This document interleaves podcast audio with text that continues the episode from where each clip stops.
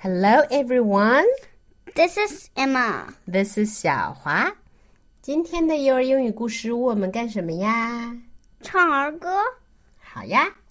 But what song shall we learn? Little Miss Muffet. Okay, who is making the noise? Little koala. Oh, little koala is making a noise with the tambourine. 好吧。 其实是 Emma 拿了一只小考拉，然后让小考拉拿着一个小铃鼓。更清楚的说，小卡拉是一个木偶，我用手代替它。Yes, a puppet koala. 嗯，那 tambourine 就是铃鼓的意思。OK，我们今天的歌里面可能会用得到它。Can you let little koala be a bit quiet? Okay, so she's quiet. Uh huh. Great. let's learn the song called Little Miss Muffet. Muffet Would you like to read the lyrics, Emma? Yes. Little Miss Muffet sat on a tuffet, eating her curds and whey. Along came a spider who sat down beside her and frightened Miss Muffet away. Would you like to translate it for us? Yes. Uh, Muffet 小姐坐在小板凳上，嗯，Tuffet 就是个小板凳儿，嗯，喝着美味的粥。嗯，curds 和 whey 呢，大概是是一种乳制品，牛奶或者是奶油的意思。嗯，Along came a spider，突然下来了一只蜘蛛，坐在了它的旁边，把 Muffet 小姐给吓跑了。That's right. That's the song. Very simple.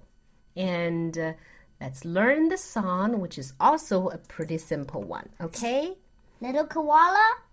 Would you like to help us? okay, she said yes.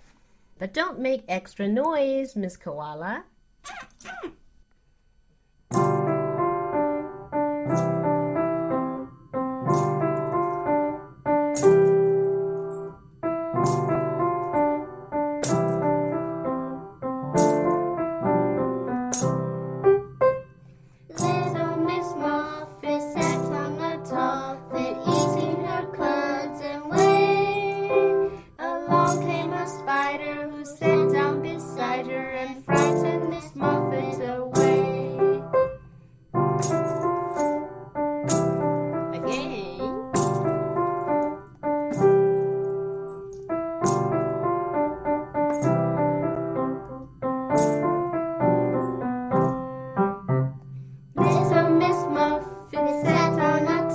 been eating her curls away along came a spider who sat down beside her and tried to make my feet away 好的嗯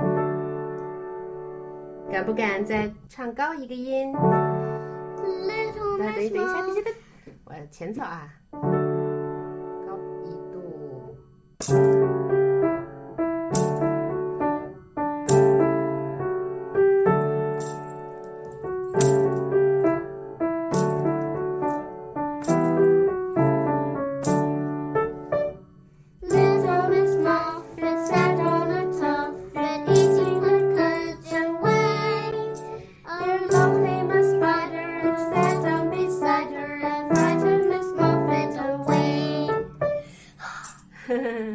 OK，最后我再弹两遍伴奏，然后这样其他的小朋友们也都可以跟着唱了，好不好？好。嗯，Will Miss Koala like to help?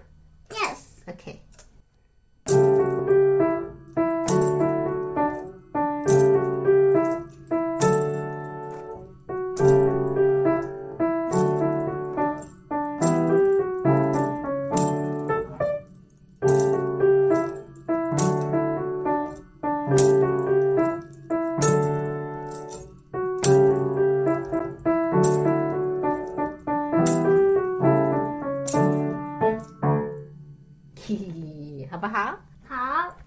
That's all for today. Goodbye.